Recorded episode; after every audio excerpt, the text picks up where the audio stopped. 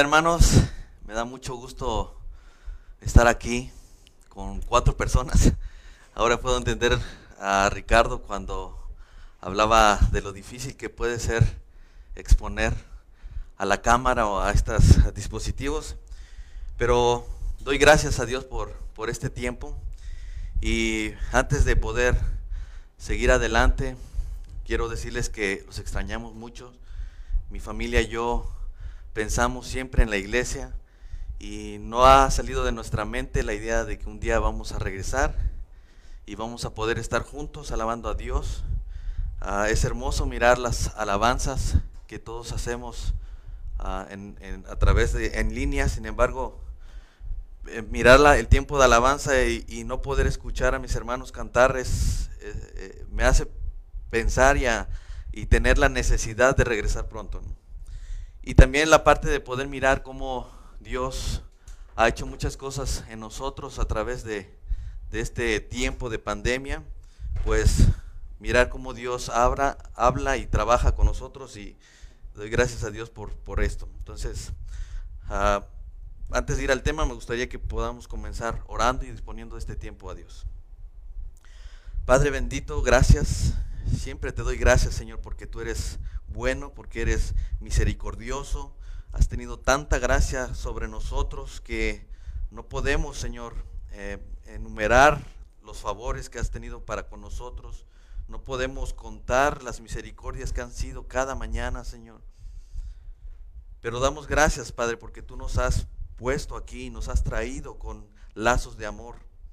Y hoy estamos aquí reunidos en línea, estamos reunidos virtualmente con la intención de conocer tu palabra y poder alabarte juntos, aunque sea de esta manera, Señor. Pero me niego, Padre, a pensar que la iglesia será así para siempre. Ruego, Señor, que tengas misericordia una vez más por nosotros como iglesia, sobre todo en esta iglesia local, Padre, para que tú hagas las modificaciones que se tengan que hacer, Señor. Que ya sea que dejemos de tener temor sobre este virus, entendiendo que tú eres soberano, que tú eres el que tiene control de todas las cosas, y amando a tu iglesia de tal manera que volvamos a anhelar regresar pronto y estar juntos, aún con este virus en el aire, Señor. Ruego, Padre, que nos des discernimiento como iglesia y pongas en nuestro corazón un fervor ardiente, Señor, por regresar y por amarnos y por tener comunión unos con otros, Señor.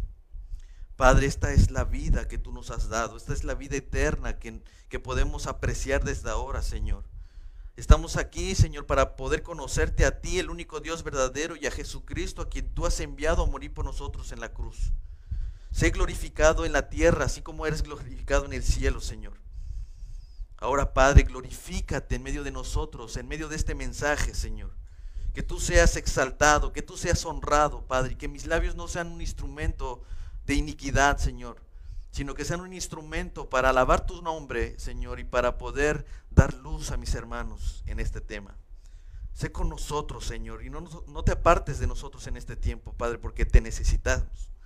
Necesitamos de tu comunión, necesitamos de que tú nos des esa unidad que nos diste en Cristo, Señor, y que nos hagas ser el baluarte, Señor, ese baluarte que protege la verdad, porque tu palabra es verdad, Señor. Ruego, Señor, por nosotros y por quienes escuchan, Señor. Por los que estamos aquí, Señor, y estamos transmitiendo, y por, el equipo de medios, por cada una de las personas que ha dispuesto su tiempo para hacer esto. Pero también por cada uno de los que están viendo esto. Para que tú nos bendigas, Señor, y no salgamos de aquí igual, Padre. Te lo ruego en el nombre de Jesús. Amén. Eh, el día de hoy este, decidí tomar un tema importante, creo, para la iglesia. Y le he, querido titular este mensaje robándome ahí el, título de un, libro de Gabriel García Márquez.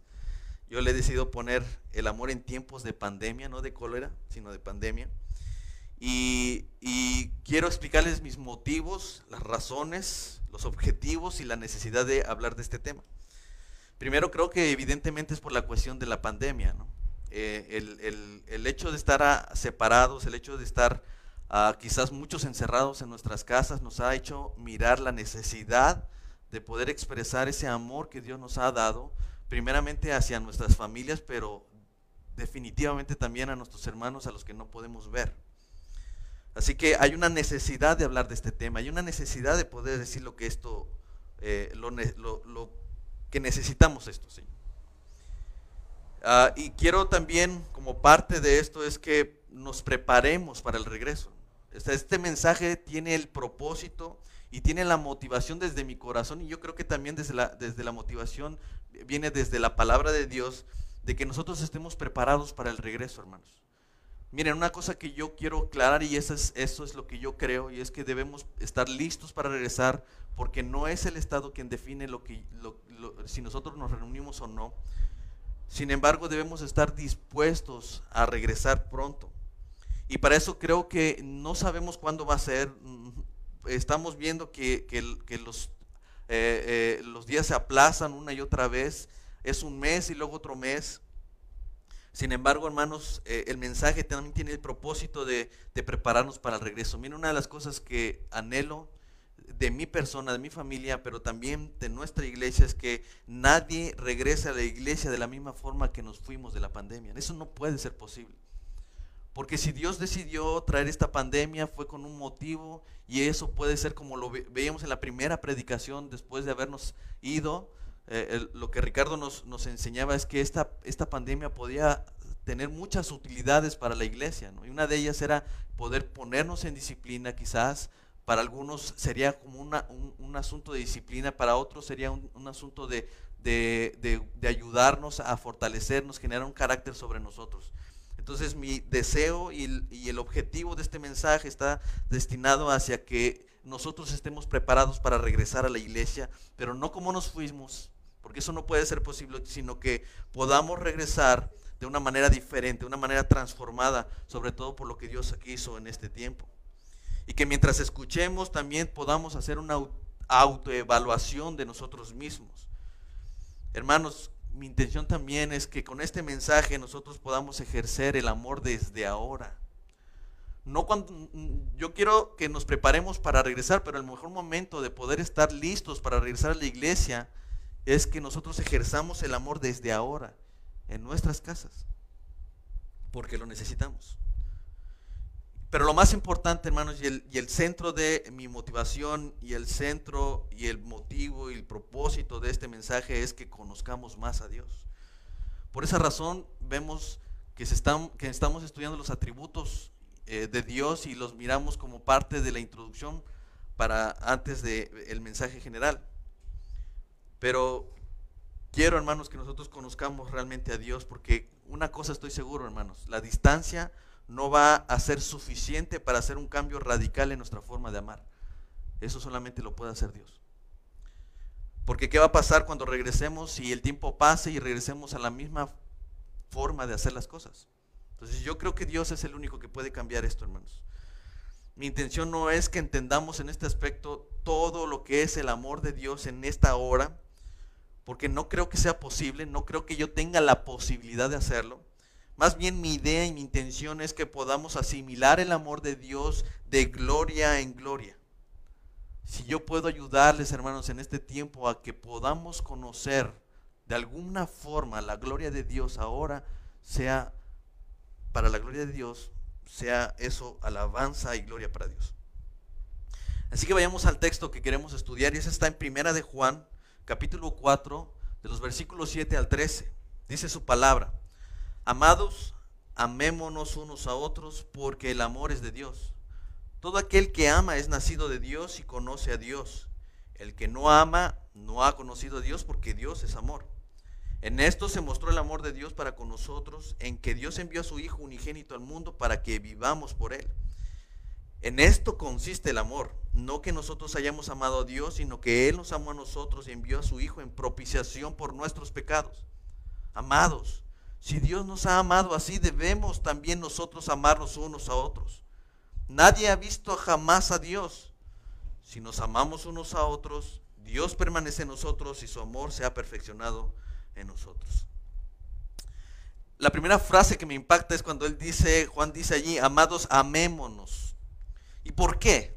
Y él va a dar dos razones esenciales en, este, en este primer párrafo. Él va a dar dos razones esenciales y Él dice que debemos amarnos porque Él, el amor es de Dios. Eso lo dice el versículo 7. Pero también vamos a ver que Juan está diciendo en el versículo 8 que la otra razón por la cual debemos amarnos es porque Dios es amor. Ahora, yo quiero, cuando, yo digo o hablo del amor, no me estoy refiriendo al amor de este mundo, sino al amor de Dios. Y con esto no quiero decir que hay dos amores o dos tipos de amor. Creo que solo hay uno, el de Dios, ¿sí? Porque recuerden, el versículo dice, el amor es de Dios, por tanto, Él es el autor y Él es el estándar para medir nuestro amor. Así que yo no creo que haya dos tipos de amor ni dos amores, solo creo que hay uno solo. El asunto, hermanos, es que ese amor ha sido distorsionado. Al ser un atributo comunicable, Dios nos permite y nos comparte ese atributo con nosotros. Pero desgraciadamente, en el día de la caída, ese amor fue distorsionado y ahora practicamos y ofrecemos un amor corrompido. Ese es el que el, que el mundo ofrece. Un amor, no, no un amor como si el hombre hubiera inventado un amor. No, el amor fue corrompido por el hombre. Miren, el, problema eh, cuando se distorsiona y se corrompe eh, el amor es cuando el objeto de nuestro amor es el mundo y no Dios. Miren lo que dice Primera de Juan 2 del 15 al 16, está en el mismo contexto. De hecho, la línea melódica, digamos, de, la, carta puede ser el amor. Entonces Juan dice en capítulo 2, dice, no amen al mundo ni las cosas que están en el mundo. Si alguno ama al mundo, el amor del Padre no está en él. Porque todo lo que hay en el mundo, los deseos de la carne, los deseos de los ojos y la vanagloria de la vida no provienen del Padre, sino del mundo. Miren, en Génesis, Eva miró ese fruto que era agradable a los ojos y codiciable para alcanzar sabiduría. En ese momento Dios dejó de ser el objeto de su amor al inclinar su corazón en cosas de este mundo.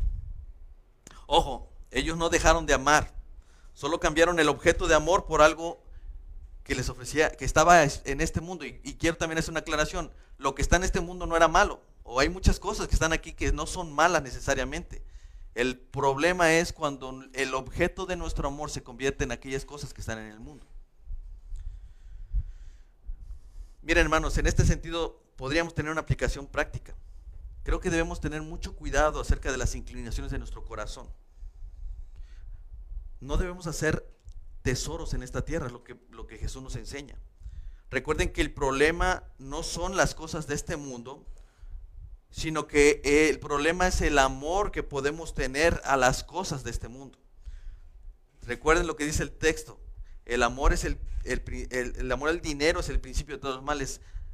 No es que el dinero sea malo, hermanos. El problema es cuando nosotros tenemos una inclinación hacia el dinero de tal manera que nuestro Dios se ha convertido el dinero. Así que debemos tener mucho cuidado, hermanos, de cómo es que nuestro corazón se inclina hacia las cosas falsas, a las cosas eh, terrenales. Debemos tener mucho cuidado y les digo esto porque nuestro corazón siempre va a buscar inclinarse. Miren, nosotros somos adoradores por naturaleza. El asunto no es si vamos a adorar o no, la pregunta es a quién vamos a adorar. ¿Adoraremos al Dios, al único Dios verdadero o adoraremos las cosas que Dios creó? Eso es lo que Pablo estaba diciéndonos en, Romanos, que nuestra inclinación era no, era negar a Dios y para colmo era inclinarnos a las cosas creadas antes que el creador.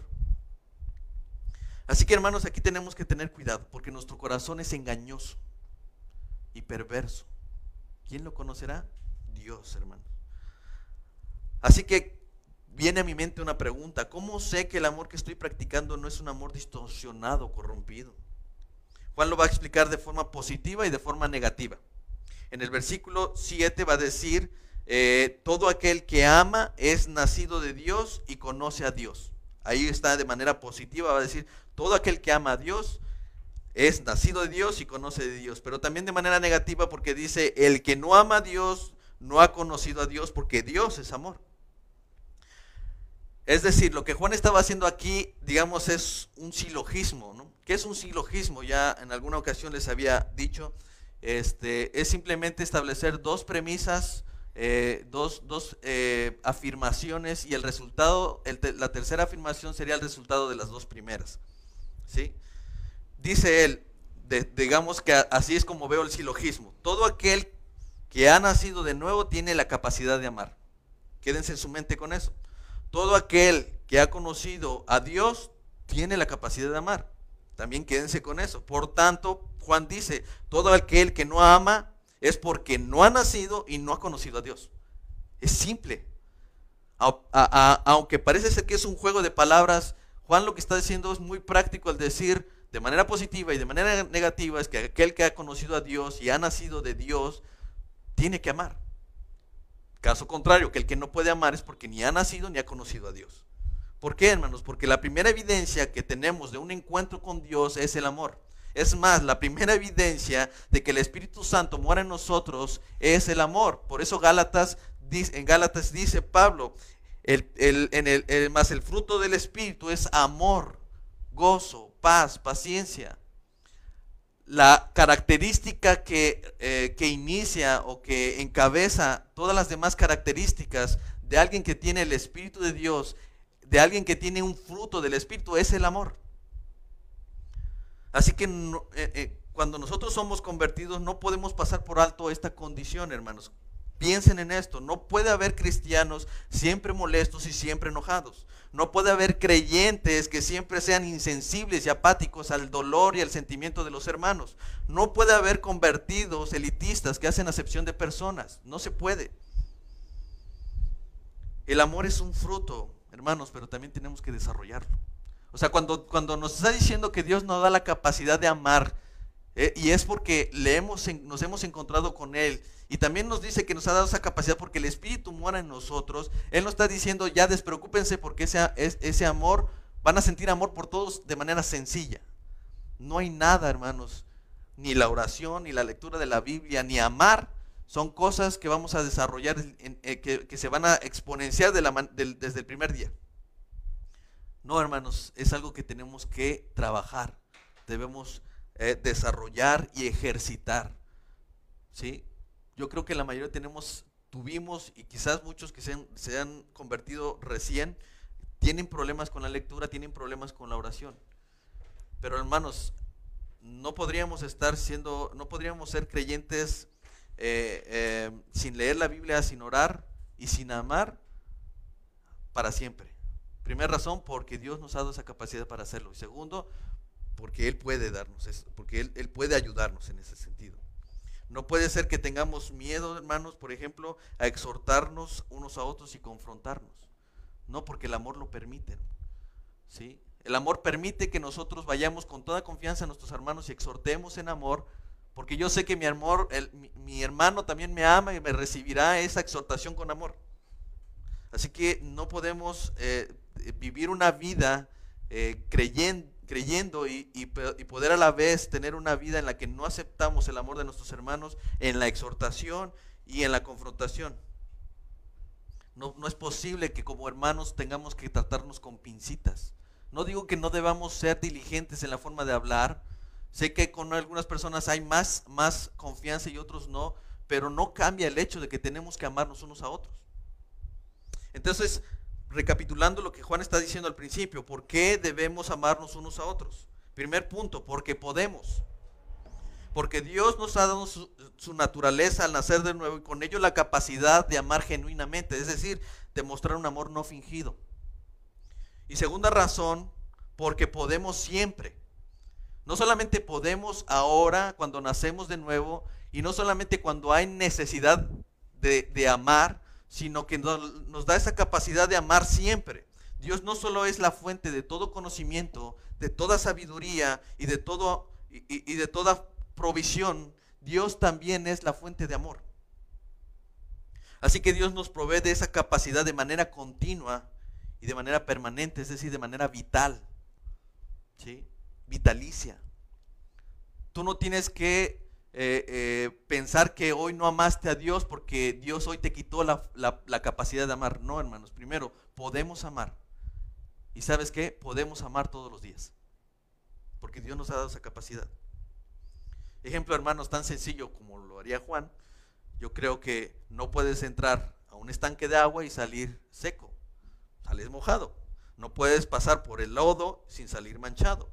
¿Sí? Simplemente no puedes decir que has conocido a Dios y que te has encontrado con Él si no ejerces su amor. No es posible. Miren por qué Juan va a, usar el siguiente versículo. En el versículo 9 va a decir lo siguiente. En esto se mostró el amor. En esto se mostró el amor de Dios para con nosotros, en que Dios envió a su Hijo unigénito al mundo para que vivamos por Él. Es decir, hermanos, el Evangelio es la muestra de su amor. Esto es glorioso porque si hasta el momento lo que Juan nos ha dicho ha sido un poco confuso o no ha sido suficientemente claro para entender que debemos amarnos, él lo que hace es presentar el Evangelio como el ejemplo más claro y práctico del amor. Lo que Jesús hizo por nosotros fue evidentemente una obra de amor. Sin embargo, esa obra de amor no era necesariamente el amor. Quiero hacer esa aclaración.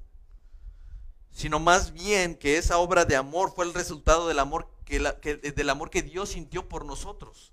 Por eso dice Juan 3:16, porque de tal manera amó Dios al mundo, que ha dado a su Hijo unigénito. Y por eso también dice en Romanos 5:8, mas Dios muestra su amor para con nosotros, en que siendo aún pecadores, Cristo murió por nosotros. Entonces, debemos separar y entender que el amor de Dios es una cosa y la obra de amor de Dios es otra cosa, pero una resultó de la otra.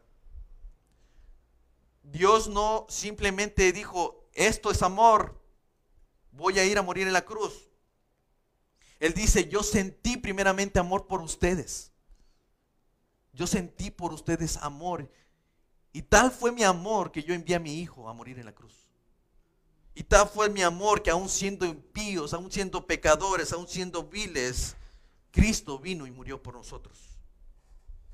Así que hermanos, el Evangelio es la muestra, la prueba, la evidencia y el ejemplo del amor de Dios por nosotros. Si quieren más evidencias, no sé qué cosas están esperando.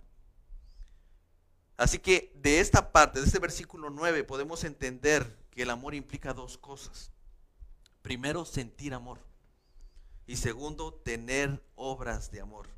Pero ya que el texto no dice solo amén, sino que dice amémonos unos a otros, entonces el mandamiento implica sentir, primero sentir amor unos por otros y segundo tener obras de amor unos por otros. Y voy a explicar estas dos partes. Primera parte, sentir amor unos por otros. Y aquí voy a leer mucho porque ah, tengo algunas citas eh, de algunos autores que quiero leerles. Viene a mi mente una pregunta. ¿El amor es un sentimiento? John Piper dice en un libro, alguien escribió que el amor no puede ser un sentimiento porque el amor se ordena y en los sentimientos no se puede mandar. En otras palabras, el amor debe ser sencillamente un acto de voluntad o una acción del cuerpo sin que medien las emociones.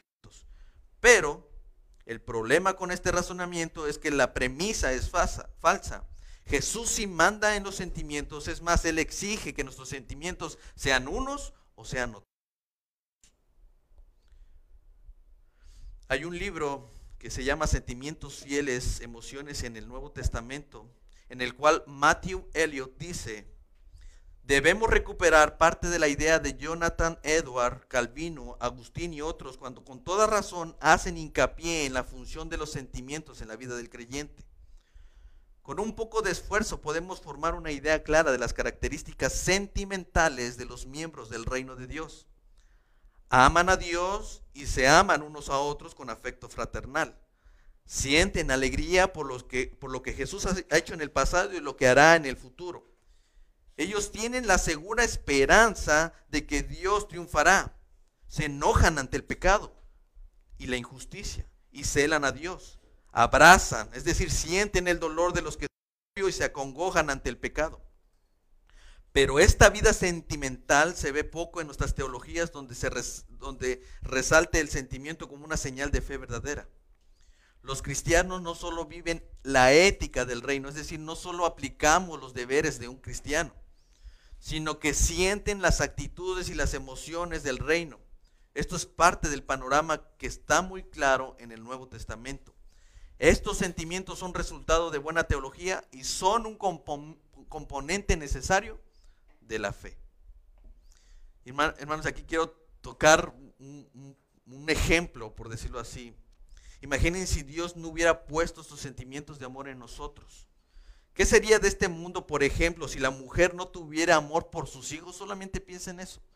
Vamos a analizarlo un poquito, pero antes voy a leer algo que escribió eh, al respecto Richard Baxter.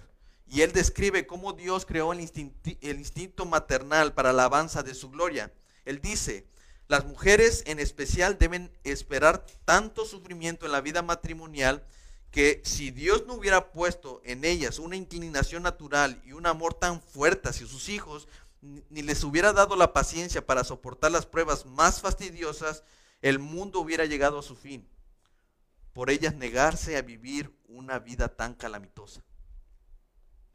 Miren hermanos, es obvio que el instinto maternal es también un sentimiento tiene que mediar con emociones. Pero qué glorioso saber que Dios en su sabiduría ha diseñado a la mujer con tal sentimientos y tal emociones con el fin de preservar la vida y preservar la promesa. Quiero, quiero que piensen un poco más en esto y mediten un poco más. Qué glorioso es Dios, hermanos. Porque Él no solamente nos dice amémonos como si fuera un asunto eh, de una decisión. Él dice sientan amor. ¿Por qué? Porque yo he puesto sentimientos. Son parte de mi diseño, son parte de las cosas que yo puse a la hora que los creé. ¿Qué hubiera pasado si Dios no hubiera puesto sus sentimientos, no hubiera diseñado así a la mujer? No hubiera soportado de ninguna manera los dolores del parto. Y dejen ustedes esto, yo quiero que imaginen cómo es posible que una mujer desee tener otro hijo después de experimentar el dolor del parto. Algo que Dios había dicho en la caída. Con dolor darás a luz a tus hijos. Así que hermanos, es obvio que, que, no estamos hablando solamente de hacer cosas, estamos hablando de sentir amor las mujeres pueden tener otro hijo y quieren y anhelan tener otro hijo a pesar del dolor del parto, porque hay un sentimiento sobre sus hijos que no tendrían problema ni reparo en volverlo a hacer, ni a pasar sobre ese dolor. Solo ese sentimiento profundo por los hijos puede hacer que esa mujer no tire la toalla. John Piper también dice, si es correcto tener sentimientos, Jesús puede mandar sobre ellos. El hecho de que uno pueda estar tan corrompido que no pueda experimentar sentimientos que debiera tener, no cambia el deber de tenerlos. Si Jesús lo exige, debo tenerlos. Mi incapacidad moral de producirlos no elimina mi culpa, revela mi corrupción. Hace que me desespere por tener un corazón nuevo que puede dar Dios. Amén por eso.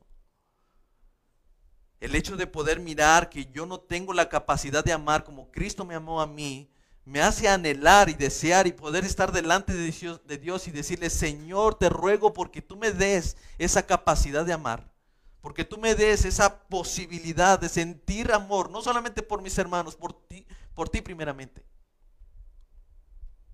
Gracias a Dios de que el amor también es un don de Él, porque si no fuera por Él y no fuera gracias a Él, a esa capacidad que Dios nos da y esa posibilidad que Dios nos da de amar, si no dependiéramos de Él, quizás no podríamos amar a nadie, mucho menos a Dios.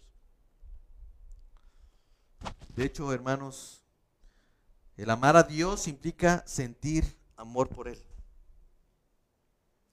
Dice Mateo 10:37, el que ama padre o madre más que a mí no es digno de mí. El que ama hijo o hija más que a mí no es digno de mí.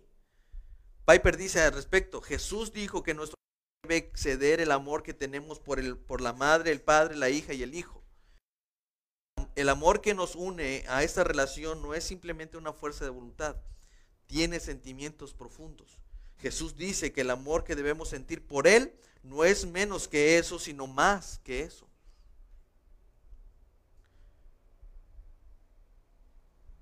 Miren, Jesús no dijo, no me amen como a sus padres y no me amen como a sus hijos. A mí ámenme de una manera diferente. No, Él dijo, ámenme más. Ámenme más y por encima de lo que están amando a sus padres y a sus hijos. Así que Dios no solamente está diciendo, ámame a mí de una manera diferente, dice, ámame, pero más y, supremamente más que a, tus, que a tus padres y a tus hijos. ¿Y cómo es eso? Se preguntarán. De verdad yo creo que no tengo la necesidad de explicarles cómo funciona el sentimiento de amor. Porque todos podemos sentir amor por nuestros padres o por nuestros hijos. Así que yo no tengo que explicarles cómo es esto de sentir amor. Ustedes saben qué es eso. Nuestro amor hacia ellos obviamente no es una acción mecánica y no, no es que estamos este, haciendo acciones simplemente sin emociones y sin sentimientos. Así que hermanos, con esto simplemente quiero ah, llegar al punto de que eh, cuando Él nos dice que debemos amarnos unos a otros, Él no está esperando que amemos de manera mecánica, Él está esperando que sintamos amor unos por otros.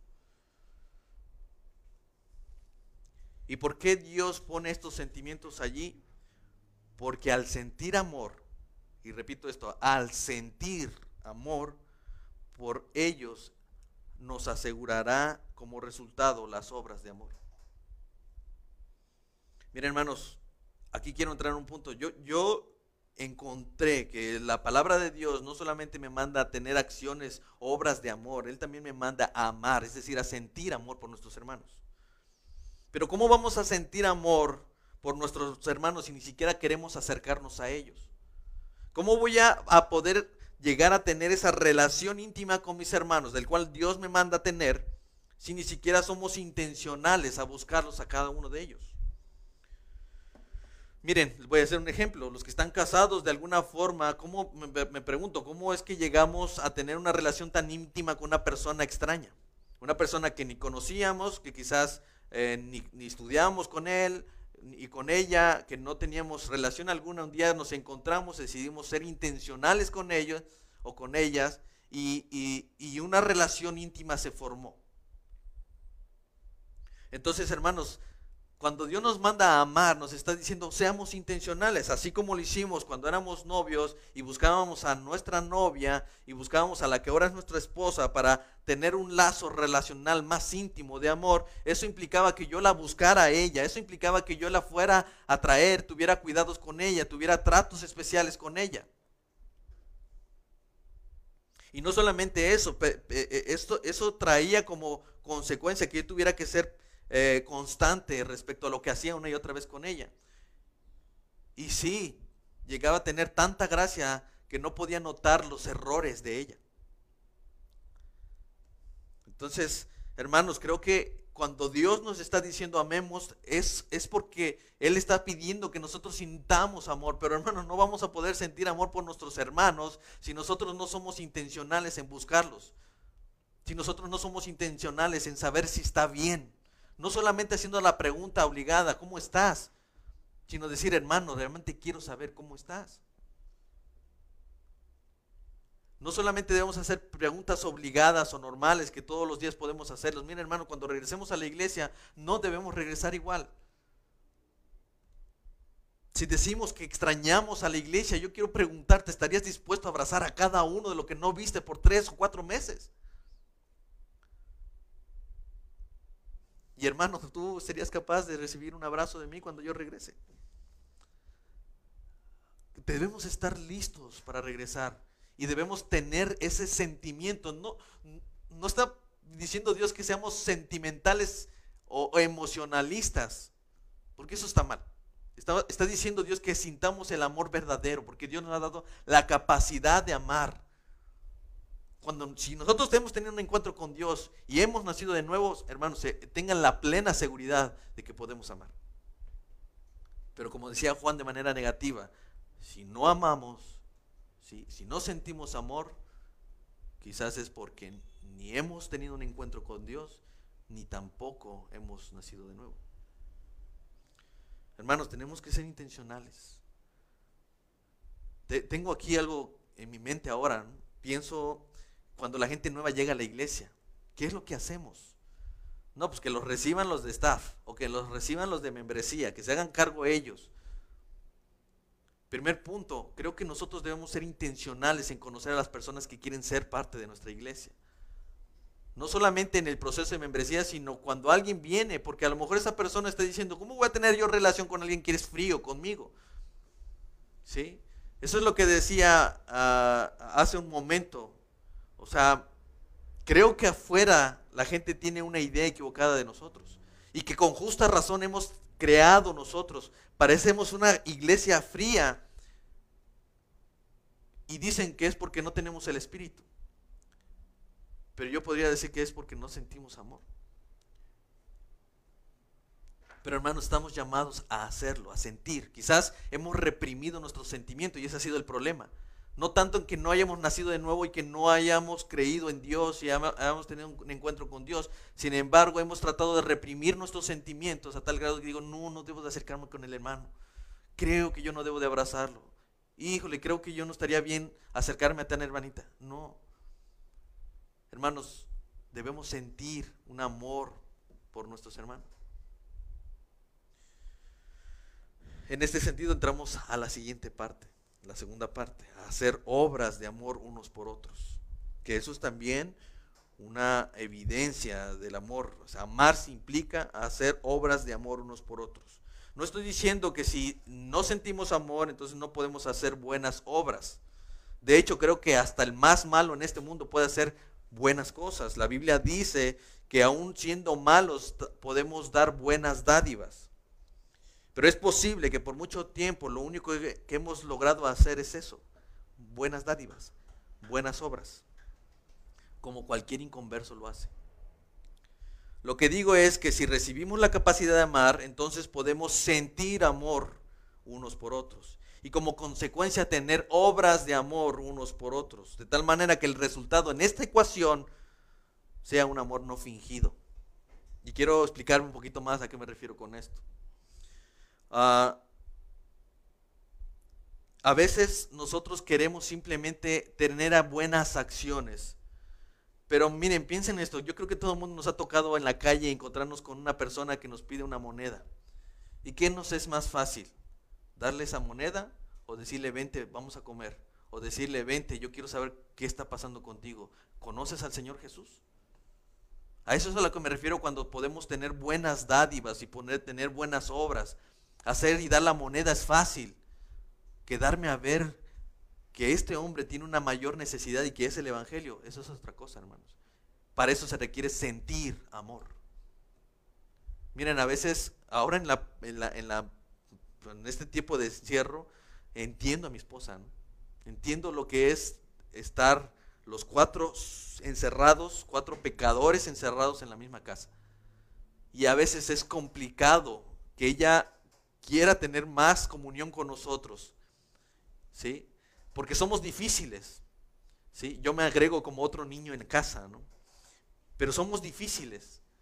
Y yo sé que la única razón por la que nos puede soportar todavía un día más es porque Dios puso en ella la capacidad de, amor, de, amar, de amarnos a nosotros. Y no me refiero solamente de una acción, hermanos, estoy diciendo que ella siente amor por nosotros y por eso nos puede amar de tal manera y por eso puede ser obras de amor de tal manera que no es fingido. ¿Quién de su casa puede decir mi padre tuvo una acción o una obra de amor pero fue fingida? No es cierto.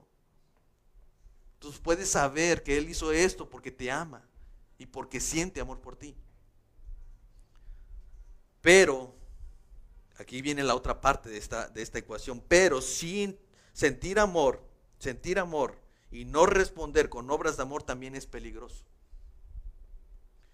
Primera de Juan 3:17 dice, pero el que tiene bienes de este mundo y ve a su hermano tener necesidad y cierra contra él su corazón, ¿cómo mora el amor de Dios? Es lo que estoy diciendo. Y es lo que está diciendo Juan.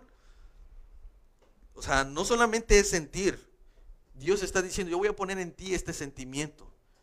Y no vas a amar como amaba, ama el mundo, vas a amar como yo te amé. Y yo sé que si tú sientes amor podrás tener una obra de amor genuina. Pero aquel que ve la necesidad de su hermano y cierra contra él su corazón, hermanos, ¿cómo puede decir que muere el amor de Dios en él? Eso no es posible. Primera de Timoteo 5.8 dice, porque si alguno no provee para los suyos y mayormente para los de su casa, ha negado la fe y es peor que un incrédulo. Es peligroso, hermanos, decir que tenemos o sentimos un amor, porque ahí sí podemos decir que es emocionalismo, simplemente sentir y no accionar. Porque si no proveemos para los de nosotros, para los suyos, para los que mayor, pero, pero mayormente para los de su casa, hermanos, esto puede ser igual a lo que dice aquí Timoteo, es negar nuestra fe. Es decir, es negar que conocimos a Dios, es negar que hemos nacido de nuevo. Es peor que un incrédulo. Por eso digo que es peligroso simplemente decir que tengo un sentimiento de amor hacia alguien, pero no tengo obras de amor que resulten de él. Y Santiago lo va a decir de esta manera.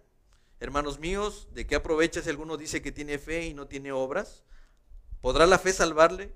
Y si un hermano o una hermana están desnudos y tienen necesidad del mantenimiento de cada día y alguno de ustedes les dice, vayan en paz, caliéntense y sáciense, pero no les dan nada de estas cosas que son necesarias para el cuerpo, ¿qué aprovecha? Así también la fe, si no tiene obras, es muerta en sí misma. Así digo yo, si el amor no es algo que tú sientes, es posible que tus obras no sean las correctas. Tus obras están muertas. Y así al, a la inversa, si tú haces obra solamente pero sin amor, es, una obra muerta, es como la que el mundo puede hacer. Sí. En esta ecuación no solo debemos sentir amor, también debemos manifestar nuestro amor mediante obras de amor. Parece un trabalenguas, pero esa es la idea. En el amor, nuestro objetivo son ambas cosas, no una de ellas nada más. Son ambas. Sentir amor y tener obras de amor. Así que hermanos, debemos que estar dispuestos a ayudar, debemos estar dispuestos a ayudar a, ayudarse la gente.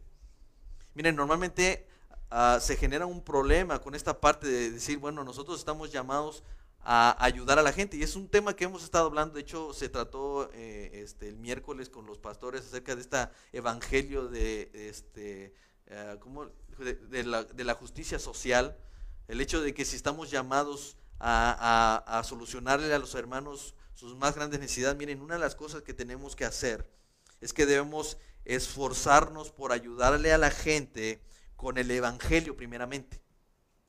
¿Sí? Vuelvo a lo mismo. Yo como sé que mi amor es fingido cuando a ti se te hace más fácil soltar una moneda o soltar la ayuda sin, sin hacer este trabajo de ir hacia él y, mirar que, cuál es su primera y más grande necesidad. Aquí tenemos un problema, hermanos. Nosotros evidentemente podemos notar cuál es su necesidad física, pero solamente Dios sabe cuál es su, necesidad primaria. Así que nosotros por esa razón debemos tener siempre como primordial y como primera necesidad del Evangelio, aunque Él diga que su primera necesidad es el dinero o el pago de una renta, el pago de etcétera, etcétera, etcétera. Siempre que un hermano se acerque, aunque sepamos y nuestros ojos sean capaces solamente de mirar su necesidad física, nosotros debemos hacerlo a un lado, no decirlo no para siempre, sino poner en un segundo lugar y decir, su hermano, tu primera necesidad es el Evangelio. Oye, hermano, pero si yo ya soy creyente, por eso, hermanos, tú necesitas el Evangelio. Tenemos que ser, independientemente de cuál sea su necesidad, nosotros tenemos que tener la capacidad de decir, no, hermano, tú necesitas el Evangelio. Hermanos, en este sentido, la iglesia, la casa y la iglesia vienen a ser también un área de necesidad. No puedes salir de aquí y amar de la misma forma a tu familia. Tú tienes que amar, sentir amor por ellos, pero ese amor profundo como el que Cristo tuvo por nosotros, como el que Dios tuvo por nosotros. Pero también debemos hacer obras que manifiesten ese amor no fingido. Por eso es que, por eso es que eh, Juan va a decir en el versículo 10, en esto consiste el amor. No en que nosotros hayamos amado a Dios, sino que Él nos amó a nosotros y Él envió a su Hijo en propiciación por nuestros pecados. La pregunta, hermanos, ¿en qué consiste el amor? ¿Cuál es la consistencia del amor? Y dice el versículo 10 que es su gracia y su justicia. Miren, aquí es donde entra el clímax, hermano. Digo gracia porque dice ahí el versículo, no, no en que nosotros hayamos amado a Dios, ¿en qué consiste su amor? Primer punto, que no en que nosotros hayamos amado a Dios, sino que Él nos amó a nosotros. ¿Se dan cuenta de lo que significa amar? Amar significa amar con gracia. ¿Sí? No, no puedes tú decir, a este le puedo amar porque me, me agrada más amarle. Yo, yo no puedo tener esa capacidad. Porque eso no sería gracia, hermanos. ¿En qué consiste el amor que hemos recibido? En gracia, porque dice la palabra que Dios no accionó a nuestro amor. Dice, antes de que nosotros pudiéramos haberle amado, Él nos amó primero. Es más, responde no solamente a un, amor que no, no existe en el hombre, sino que responde a la incredulidad, responde a la injusticia, responde a la soberbia y el orgullo del hombre, aun cuando él no quiso buscarlos. Mire, Salmo 14 dice que, Dios miró hacia los, desde el cielo hacia los hijos de los hombres para ver si había algún entendido que buscara a Dios, pero no vio ninguno. Todos se han corrompido, todos se han alejado, no hay, alguien que haga lo bueno, ni siquiera uno. Y aún así Dios inició, Él fue el que inició esta, esta, esta, esta comunión. Él tuvo la iniciativa. Así que el amor que nosotros debemos sentir debe, tener, debe contener esta verdad, debe contener gracia. Su justicia también debe ser parte de nuestro amor. Porque dice, envió a su Hijo en proposición por nuestro, eh, perdón, propiciación por nuestros pecados. ¿En qué consiste el amor? También consiste en justicia. Porque Cristo no solamente dice, les voy a perdonar sus pecados. No, Él dice, alguien tiene que pagar por sus pecados. La ira de Dios no puede ser pasada por alta. La santidad de Dios y la justicia de Dios no puede ser pasado por alto. Alguien tiene que pagar. El asunto es que yo no tenía con qué pagar. Cristo dijo, yo pago. Así que es cuestión de justicia. El amor también implica justicia. Porque dice la escritura que Él vino a pagar por nuestros pecados. Él vino a hacer propiciación. Es decir, Él era el único que podía aplacar la ira de Dios. Así debe ser nuestra amistad. Así debe ser nuestro amor unos con otros. Con gracia. No limitando nuestro amor a quien nosotros queramos. Estamos llamados a amarnos unos a otros. Y debe, debe contener justicia. No mi justicia, sino la justicia de Dios. Si Dios hizo esto por mí, ¿por qué yo no puedo hacer esto por mis hermanos? Ah, no es que mi hermano me ofendió. ¿Y qué fue lo que hicimos nosotros con él? Y aún así él actuó con gracia y tuvo la iniciativa de amor con gracia y con justicia. Hermanos, este es el clímax del mensaje. La consistencia del amor es el Evangelio. El Evangelio no es solo la expresión, la prueba, la evidencia y el ejemplo, de, eh, eh, es el ejemplo del amor de Dios. El Evangelio es la esencia y el contenido del amor. Y no podemos amar de tal forma si no somos primero impactados por el amor de Dios. Es decir, la única manera en la que Dios sabe que nosotros vamos a ser impactados es cuando miremos el escenario de la cruz. Y hermanos, no podremos ser capaces de entender esto. Hasta que no deseemos en nuestro corazón, verdaderamente en nuestro corazón, hasta que no lo deseemos con todas nuestras fuerzas, el ser capaces, el ser plenamente capaces de comprender con todos los santos, con todos nuestros hermanos, cuál es la anchura, cuál es la longitud, la profundidad, la altura del amor de Cristo, el cual excede sobre todo conocimiento, quizás nunca podamos amar. Juan estaba seguro que la única forma de ser impactados era a través del Evangelio. Si el Evangelio de Jesucristo no te hace tener el deseo de conocer más toda la anchura, toda la longitud, toda la altura y profundidad de lo que significa el amor de Dios, el cual, hermanos, les vuelvo a repetir, es tan excesivo, es, es excede todo conocimiento. Pero el punto es, si tú no quieres y anhelas buscar ese amor, quizás tú no puedas comprender qué es amar. Así que Juan no solamente quiere quedarse en una cuestión teológica, mira, si tú naciste, es si no hubo regeneración, si no hubo este, conversión, si no hubo este, imputación. No, no solamente quiere quedarse ahí, quiere decirte, hermano, mirar el escenario de la cruz, mirar el Evangelio, me hace ser impactado de tal manera que no pueda yo amar a mis hermanos de la misma, de la misma manera. Miren, quizás esto tiene que ver mucho con que de repente se nos olvida que somos pecadores y de repente se nos olvida ah, que Cristo estuvo en la cruz por mi culpa. Y hay una canción que a mí me gusta mucho y que me agrada especialmente porque a mí me ayuda a recordar. Y yo sé que algunos van a decir, no, pues es hereje porque lo tocas, pero es una canción de Jesús Adrián Romero, el cual dice, también yo estaba allí, ¿no? y quisiera cantárselas, pero yo no sé si deban, por amor a mis hermanos que están aquí. Pero el texto dice, si hubiera estado allí, entre la multitud, que tu muerte pidió, que te crucificó, lo tengo que admitir, hubiera también yo estado allí. Hubiera yo también clavado en esa cruz tus manos, mi Jesús, si hubiera estado allí. Pero pensando más bien, también yo estaba allí. Yo fui el que te escupió y tu costado hirió. Pensándolo más bien, yo fui el que te coronó de espinas y dolor tu frente, mi Señor. También yo estaba allí. Pensándolo más bien, también yo estaba allí, porque yo fui el que te golpeó y de ti se burló. Pensando más bien, hermanos, yo estuve allí. Yo fui el que te azotó y fui quien te laceró la espalda, mi Señor. También yo estaba allí. Y si yo no soy capaz de entender que estaba allí, hermanos, es posible que yo no haya mirado correctamente la cruz. No solo es preciso que entendamos que Él murió por nosotros. Cuando leemos los evangelios no debemos cometer el error de acercarnos a ellos como espectadores y, beneficiarios de su muerte, mirando desde lejos a un Cristo siendo sacrificado injustamente por los judíos y los romanos. También debemos mirarnos como culpables de su muerte y como los verdugos de su cruz.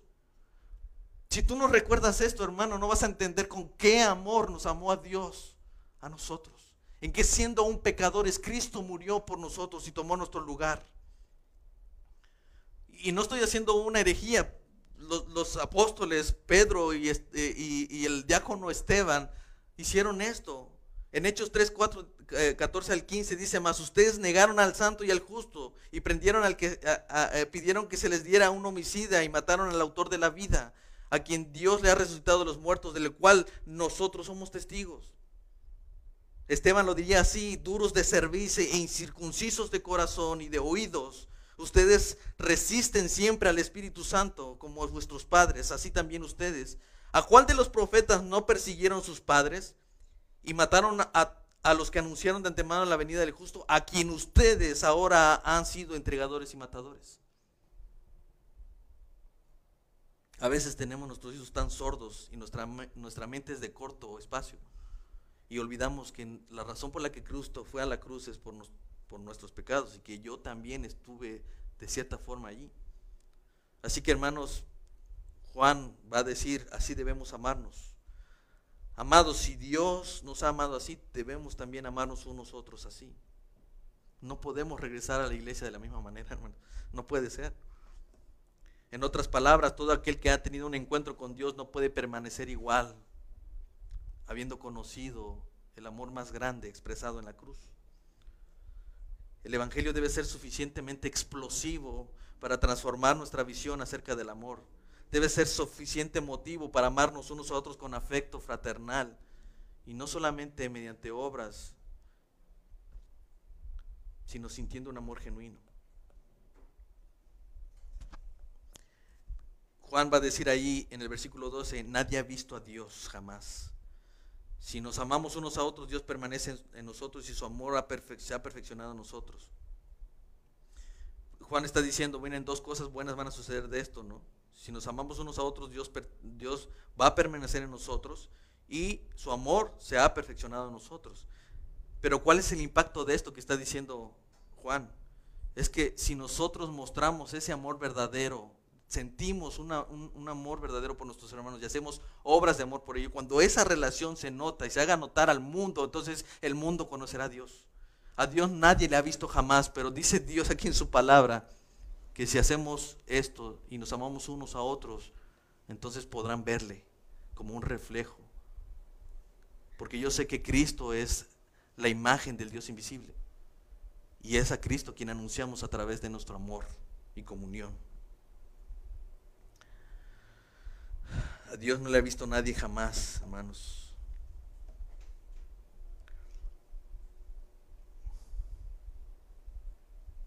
Juan va a terminar de esta manera. Dicen, me voy a saltar hasta allá, digamos, la, idea la va a concluir en el versículo 20, 21. él dice en el versículo 20, si alguno dice yo amo a Dios y aborrece a su hermano, es mentiroso. El que no ama a su hermano a quien ha visto, ¿cómo puede amar a Dios a quien no ha visto? Y esto es muy sencillo, es muy práctico, es simple y sencillamente, si así a ti se te dificulta tener una relación con alguien que puedes ver, tocar y oír, ¿cómo crees que vas a tener una relación con un Dios al que no has visto? Ni a quien no puedes ver, ni tocar, ni oír. Pero dice la escritura que en la relación íntima de su iglesia, de comunión de amor entre su iglesia, nosotros podemos conocerle a Él. Esta idea tiene un sentido más profundo cuando entendemos quién es el autor. Ah, el apóstol Juan siempre fue conocido como el discípulo, lo, conocemos como el discípulo amado, y es más, tenemos la idea de él que fue el apóstol más cariñoso y más amoroso. Eh, pero él no siempre fue así. Ah, Juan, recuerden, entre él y su hermano, a ellos les llamaban los hijos del trueno. Y ellos fueron los que dijeron, Señor, ¿Quieres que mandemos a que descienda fuego de, como lo hizo Elías para que los consuma? E-, ese mismo Juan que escribe esta carta está también diciéndole en, otra parte a Jesús, oye, por allá nos sigue alguien, que perdón, alguien está este, haciendo cosas, está echando fuera demonios, pero no nos sigue a nosotros. Y ya lo reprendí, ya le dije que se aleje y que deje de hacerlo, porque si no es de nosotros, pues que se lance. Esa era, ese era Juan, ¿eh? E, ese Juan que hoy viene a hablar de amor es el mismo que mandó a su mamá para que dijera, convence a Jesús para que yo me siente a la izquierda y el, otro a la derecha. Ese es el tipo de Juan. Quizás nosotros vemos a Juan como el, apóstol amoroso, el discípulo amado, pero quizás, eh, y, es cierto que amó a Jesús, pero quizás no fue amado por los demás. ¿eh? Y quizás es el estatus de muchos de nosotros en la iglesia. Quizás sí, ah, Amamos a nuestro pastor, amamos a ciertas personas, pero quizás no todos nos aman a nosotros. Y, en ese sentido, por, ese, por eso es que creo que la carta de Juan tiene más valor, porque lo está diciendo alguien recuperado, alguien que experimentó el amor de Dios y alguien que, pudo decir, puede decir esta frase, eh, porque él mismo lo entendió. ¿Cómo puedes decir que quieres eh, a, amar a alguien, no puedes amar a alguien que ves y, quieres amar a alguien que no ves, él mismo lo entendió y él mismo lo asimiló, por eso él dice esto. Es imposible, hermanos. El que diga que tiene amor por Dios, pero no ama a sus hermanos, es tal, es un mentiroso. Y él dice, yo lo fui, yo era un mentiroso, yo quise creer, hacerles ver a mis hermanos, a, mis, a, los discípulos de Jesús, a quienes estaban en mi época, yo les hice ver que yo amaba, pero yo me enfocaba más en las obras que en sentir amor por los hermanos. Pero hoy dice Él, debemos sentir amor por ellos y hacer obras de amor por ellos. Versículo 21, 21, Él concluye diciendo, y nosotros tenemos este mandamiento de Él, el que ama a Dios, ame también a su hermano. Por si pensábamos que todo esto está a discusión personal, a consideración personal llevar a cabo o no, Juan nos declara finalmente diciendo, nosotros tenemos este mandamiento, no de mí, sino de Él, dice. Este mandamiento no se los doy yo, esto viene de Él. Dios no quiere que pases por alto este mandamiento como si fuera una opción. Tampoco espera que la atiendas de manera, de, a tu manera o a mi manera. Cuando Él dice ámense, no, no lo hagas como tú siempre lo has hecho, ni como yo te lo estoy diciendo, sino como la palabra de Dios te lo dice pues el negar este mandamiento sería negar el cumplimiento de la ley. Mateo 22, 37 dice, Jesús le dijo, amarás al Señor con todo tu corazón y con toda tu alma y con toda tu mente. Este es el primero y grande mandamiento. Y el segundo es semejante. Amarás a tu prójimo como a ti mismo. De estos dos mandamientos depende toda la ley y los profetas. Así que hermanos, el llamado de nosotros para poder ah, salir de aquí y regresar a casa es aplicar el amor pero no el que nosotros habíamos hecho. Eh, estamos llamados a amar y amarnos unos a otros. Y esto nos debe preparar para la hora de que vayamos a regresar a la iglesia. Sentir amor por nosotros y hacer obras de amor por nosotros. Hermanos, esto es una palabra difícil para mí. No es fácil yo ponerme aquí y hablarles de esto. Porque esta palabra primeramente es, es necesaria para mí. Pero este es el llamado, hermanos. Amémonos unos a otros, porque el Evangelio es suficiente razón, porque Cristo lo merece, porque Cristo lo vale. porque todo es para la gloria y honra de Dios. Así que este es el mandamiento, hermanos, que nos amemos unos a otros. Vamos a orar. Padre, gracias por este tiempo, gracias por tu amor, tu misericordia. Gracias por enseñarnos acerca de ese amor, Padre, ese amor no fingido. Gracias te damos porque sabemos que esta es una obra completamente tuya, Señor. No fue ni siquiera idea de nosotros. nosotros nunca pedimos que tú vinieras a rescatarnos y aún así tú viniste, aun cuando ni te amábamos, ni te considerábamos, ni pensábamos en ti. Tú viniste y tuviste la iniciativa de venir a rescatarnos, no solamente para restaurar eh, eh, nuestra comunión con Dios, sino para restaurar nuestra forma de amar. Y no solamente nuestra forma de amar a Dios, sino también nuestra forma de amarnos unos a otros, Señor. Y gracias te doy porque esto es una obra completamente tuya. Cuán grande es tu gloria aquí, Señor, y cómo se puede manifestar tu grandeza en esto, sabiendo que si dependiera de mí amar, Señor, yo no podría ni amar a mis hermanos, ni amarte a ti, Señor. Pero tú me has hecho nacer de nuevo y me has hecho tener un encuentro especial contigo, de tal manera que ahora tenemos la capacidad de amar y de amar siempre, de manera permanente, de manera vital. Así que Señor, yo te ruego por mi familia, por mi familia en la fe, Señor, para que podamos ser restaurados en esto. Consideremos si hemos reprimido nuestro amor ah, ah, para mostrar ese amor a nuestros hermanos. Y nos ayude, Señor, a mirar que hemos estado haciendo mal que hagamos una autoevaluación, Señor, de lo que hemos estado haciendo en casa en estos días, Señor, y que estemos preparados para volver de nueva cuenta con la iglesia. Que estemos preparados para glorificarte en esto y, que estemos preparados, Señor, para mostrarle al mundo a través de nuestra comunión y de nuestro amor unos con otros que tú existes, que tú eres y que tú siempre serás. Y que el Evangelio es, es ese explosivo que nos hace mirar y ser impactados de cuán grande amor tuviste por nosotros, Señor Ayúdanos a recordar que tú moriste por nuestra causa, Señor. Y que tú tomaste nuestro lugar. Y que tu amor contiene gracia y contiene justicia. Y que eso nos da la libertad de poder amar con amor y justicia a nuestros hermanos. Gracias te doy por este tiempo y gracias te doy por mis hermanos que están aquí y que están eh, trabajando en la, en la transmisión, Señor, para que tú les bendigas y que, Señor, sabemos que esto es algo que se, se está sembrando en el cielo, Señor. Gloria te damos a ti y tú seas siempre exaltados por los siglos de los siglos, Señor. Amén.